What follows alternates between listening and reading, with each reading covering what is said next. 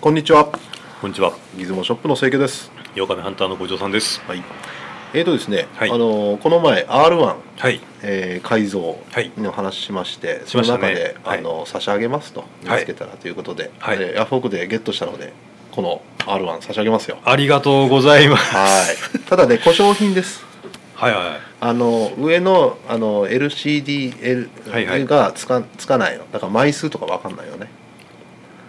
い。いらないっすよね。 ほら開けてねちょこちょこ接触不良直したのおるし、そのいや逆にねそ,、ええその他がすごく程度がいいからね綺麗ですよね。うんいやありがとうございまそうす。ですこれ嬉しいな本当でに。これねあの300円で落札しました、うんいやジャンクも結構高くないですか R1 って。まあちょっとなんか出店者が書き方が良くないなんかね気が弱い人はほら保証しませんだ壊れてますだまあそんなのしか書かないそれありまますよね。うん、それらえはほら上がんないえのよ、ええでうん撮ってみたらうん意外にあれこいついけるじゃんみたいな。これ取れるけど、ね、こいつ動くぞみたいな。うんそうそうそうで古谷徹さんに言ってほしいです。で送料が800円なの だからねもうたなんか高くついたでありながおとかうございます。はい。つ一番で問題は電池 CR2 電池 CR2 使ってんですかこれ。これは CR2 がね、ええ高いでしょすみませんねどもうもありがともううごねざいコます。ンビニで売ってないからね CR2 はね、あうんなかなか見ないですね最近。うんまあこれがリチウム電池ですけどね、ええまあだからなんか本体よりもそういうのに金かかるようなね、うん、また蓋開けちゃいましたねあいいですよありがとうございますねまあ素晴らしいんで、まあ、こい楽つしをんでくださいこいつをですねはい改造して改造してうんあのトイカメラを安くで「作る俺は天才だ」とか言いながらこう剥ぐわけですねこうやっ 何それそれて いや網場ですあ見事すごいじゃあギズモキャスト始まります始まります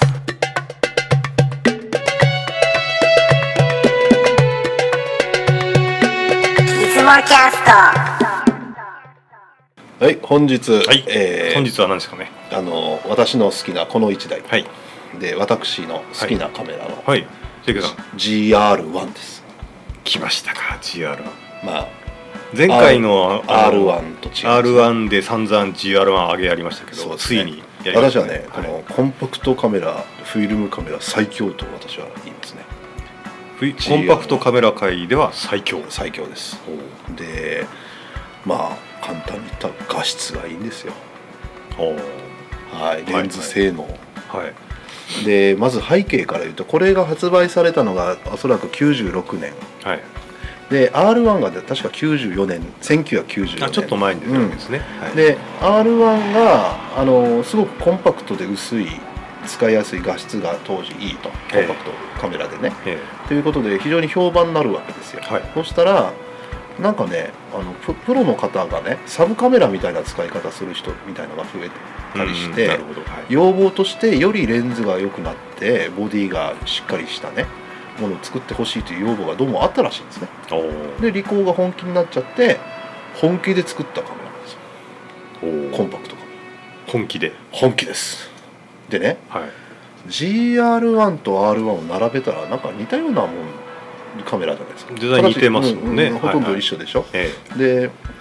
あなんですけど、ええもう僕としては全く違うものなんですよえお R1 はね中のそのめくら板じゃなくてマスクぶっ放してトイカメラ撮って楽しみましょうみたいな、はいはいでしょで GR1 はね本気で画質が高いわけですよ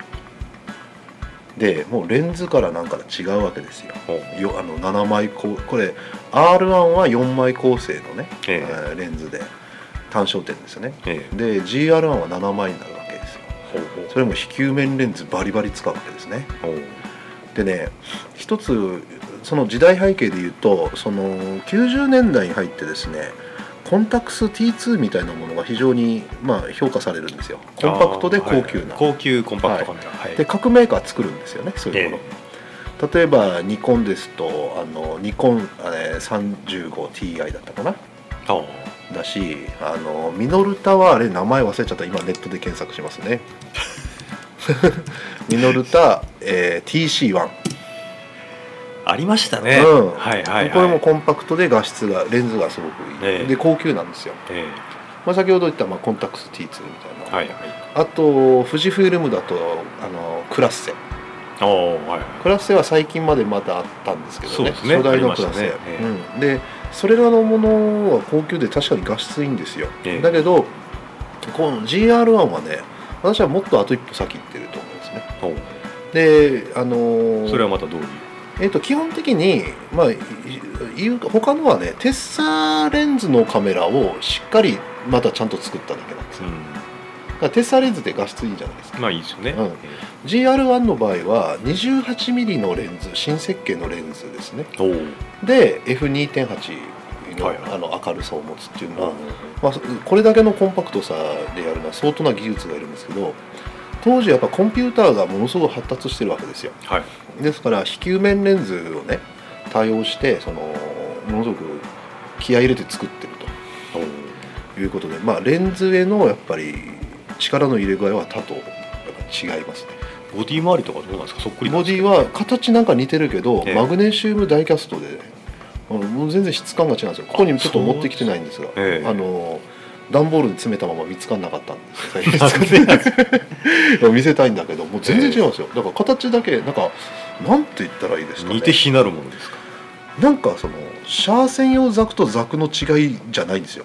ほうあれどうも設定上同じらしいですからね、まあですね、うん赤く塗ったら3倍早いっていうぐらいの話ですそうけどねだからえどっちかというとザクとジオングぐらいの性能ー 差ジオングで すかででも形がザクの形してるみたいな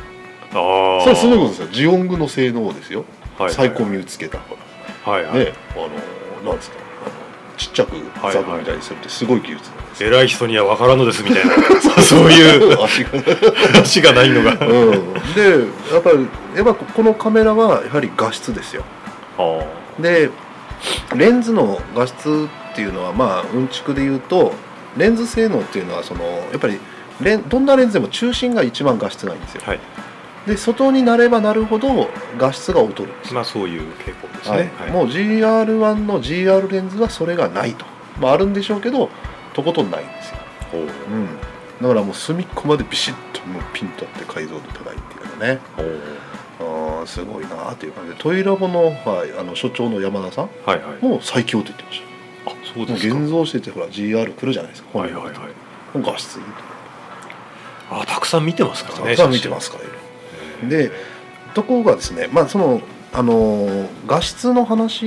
まあ、まずちょっと写真を見てもらいまはすいかはね。いじゃあはい作品って言いますかはいまあ、いろいろあるんですけど、え例ーえばこの、えーチャリとかね、はいはいあのーこれはまあねあのポジで撮った写真なんですけどね非常にやっぱりもう素晴らしいでしょコントラストとか、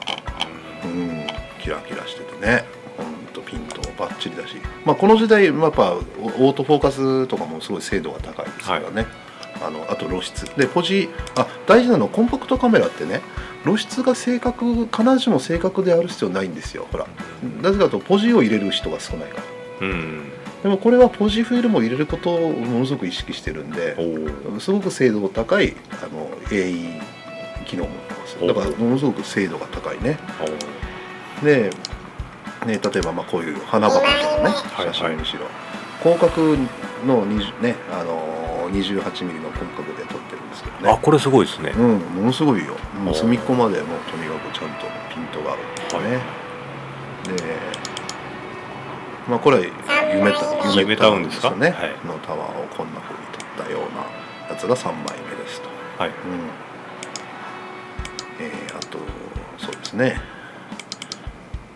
これは標識ですかねまあ、まあはいこれは天神福岡天神の路地裏なんですけどね、えまあ、これがまあとにかく、まあ、建物のね模様と、まあ、画質の良さの話をしてるんですけど写真の良さどうかは別にね、まあ、ええこれ斜めになってるのがいいなと思っただけで撮ったんですよねえあこ これぶつかってるんですこよのね斜めポジションが普通なわけですまねあそこうれそうそうでその背景の後ろのこういう建物のこういうレンガというかも模様とかもねあーもう素晴らしいですよねあとこれは例えば、くんあの熊本県のおそらく菊池あたりに行った時の民家でねこれあーフォルティアって当時レンフィルムが出たばっかはいりで、はいはいまあ、ベルビアより強烈急な色が出る、あポジですかこれうん、あでー撮った写真ですよねはいあ赤強烈ですねはい、でこれはですね、はいあのあ女の子が可愛らしそういです可愛らしいですよ、はいなんかどうもこの人は天神の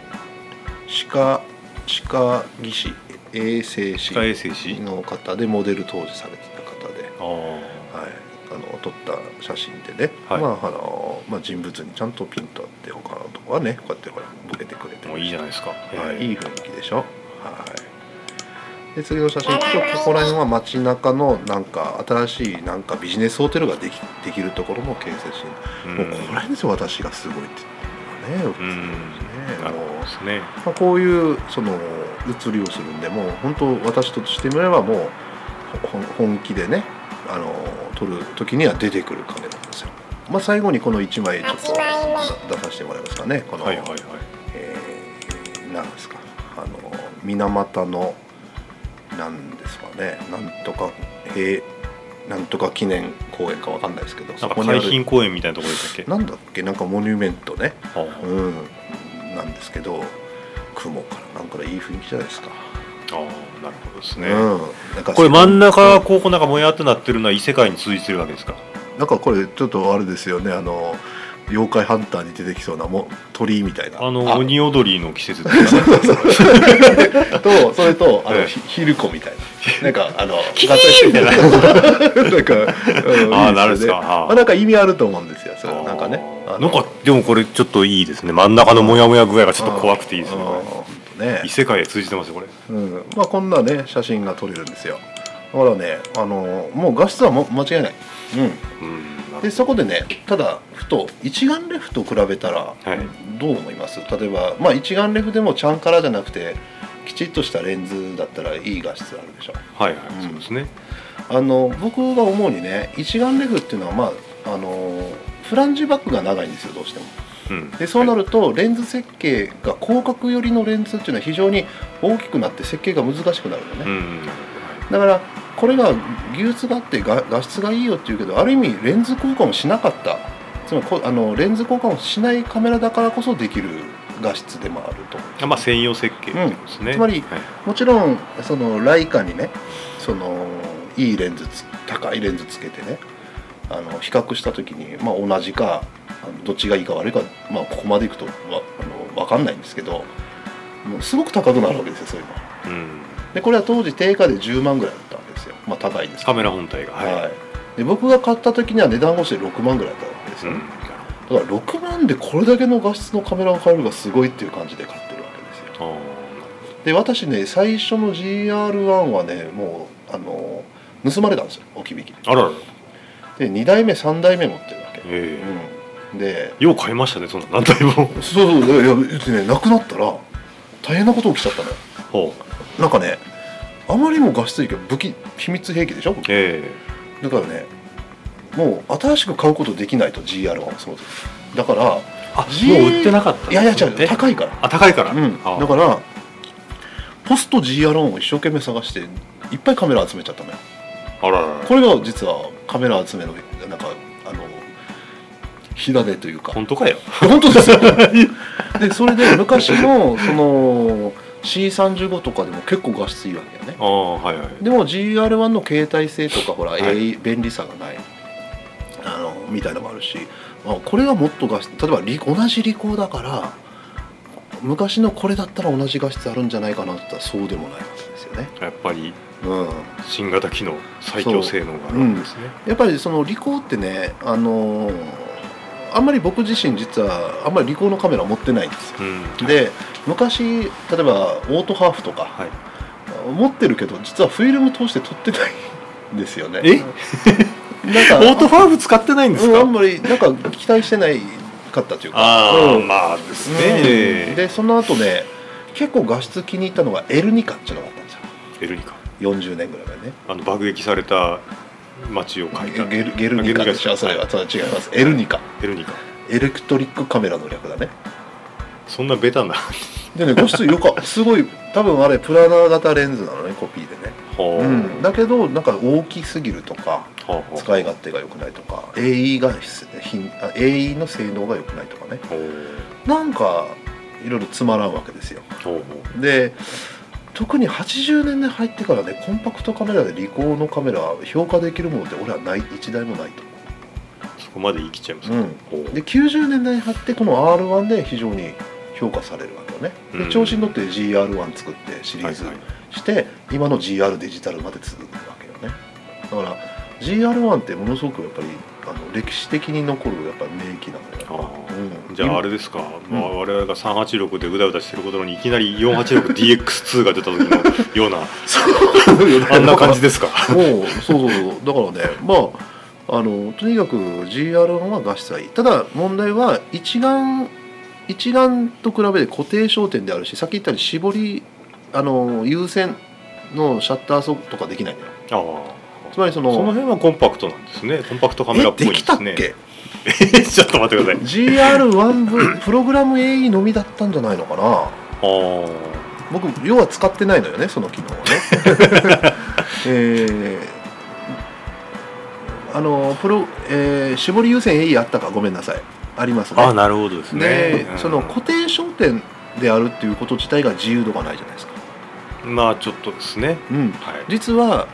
ズームじゃない固定焦点は画質はいいいいです確かに、うん追求できます、はいだけど不便なカメラなんですようんまあそうですね撮れるものが少ないんですよ、自分の足で動かなきゃいけないんでそうまあある特定の写真しか撮れないと失礼だけど言ってもいいわけね、だからいい写画質がいいあのけどいい写真が撮れるかはちょっと別でね結構限定される不便なカメラとも言えるわけね、ううんん、で例えば最近 GR デジタルっていうのあるでしょはいはいあれズームじゃないわけですよ GR らしくだおおからね結構デジタルカメラってえやっぱズームないと不便なことが多いと思うよえおお、うんまあ、スマートフォンのカメラと一緒っていうことだね、まあ、画質はいいかもしれはいない、ね、だから遠くを撮ったりしないしねだからまあそういう意味じゃちょっと GR デジタ僕はデジタルカメラっていうのは便利なものであるべきだと思ってるからあの GR デジタルは僕はもう買ってないのね、うん、だからまあなんそうか喧嘩売ってますねいやいやまあそういう ことはやっぱりねだからまあそれは人それぞれだからね,、まあそうたでだすね僕にとってえの GR はフィルムの GR1 なるほどなんですよ。はいということであの、まあ、ちょっと実機実機がないんで五条さんに触触ってもらいたかったんですけどそねうですね、そのなんですかソフビのマジンガー Z と超合金のマジンガー Z ぐらい違うっていうふうにそうそうそういう言ことっでたすのがすごく印象的でしたけ R1 どねはねソフビのマジンガー Z GR1 はあの超合金ですよソキャンすごかったですそかれぐらいのなんか違いですよねでどはあどっち持って帰りますかって話が置いてあったらねソフビおも前が結構落としたのは そういうこなると。まあ、ということで GR1 そろそろ終わります。なるほど、えー今日はですね、えー GR1 について清家秀明が熱く語りました、はいえー番組中でえー扱いました写真等はホームページの方でご覧くださいあとご意見などお待ちしておりますではさよなら。さよならい